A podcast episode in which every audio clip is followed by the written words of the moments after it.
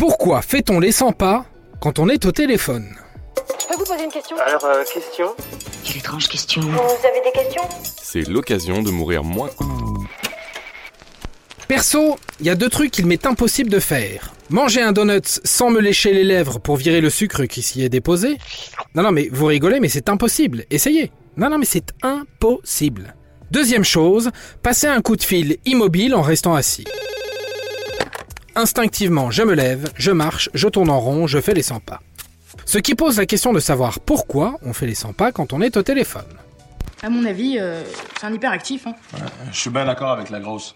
En fait, il y a trois raisons pour lesquelles on se met à marcher quand on est au téléphone. Première raison, pour réveiller le cerveau et maximiser notre attention. Christophe Hague, chercheur en psychologie sociale à l'EM Lyon, développe ce propos en disant que l'activité motrice telle que la marche stimule l'éveil cérébral, le mouvement redonne de l'attention. C'est d'ailleurs en parfaite corrélation avec l'affirmation d'Aristote. Marcher nous aide à penser. Et Aristote, sors de ta caverne. Non, euh, c'est Platon l'allégorie de la caverne. Aristote y était aussi, c'est juste qu'il en est pas sorti.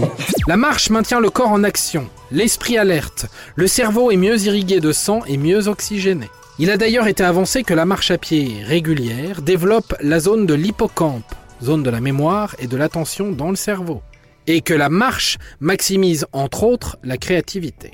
Deuxième raison au fait de faire les 100 pas au téléphone. Activer la surcharge émotionnelle.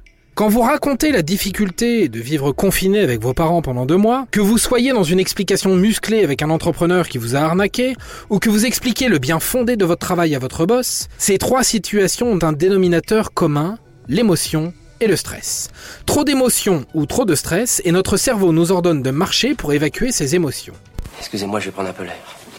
Il est très émotif. Non, non, il s'est cogné la tête ce matin à Paris, puis il vient de se la recogner. Plus on est en surcharge cognitive, plus la conversation est empreinte d'une charge émotionnelle, plus notre cerveau est câblé pour calmer cette surcharge en nous ordonnant de marcher. Troisième et dernière raison qui rejoint le fameux pourquoi je baille quand je vois les autres bailler? Si on se met à marcher, c'est par mimétisme. Dis donc, t'as fini de répéter tout ce que je dis, toi Tu vas répéter ce que je dis, toi Tu te tais maintenant En effet, si on perçoit du mouvement chez notre interlocuteur à l'autre bout du fil, on aura tendance à se mettre en mouvement, nous aussi, par empathie et cela se fait de manière inconsciente. Voilà en substance l'explication scientifique de cette magnifique manie de passer des coups de fil en marchant. Maintenant, vous savez tout. Hein? Allô? Allô?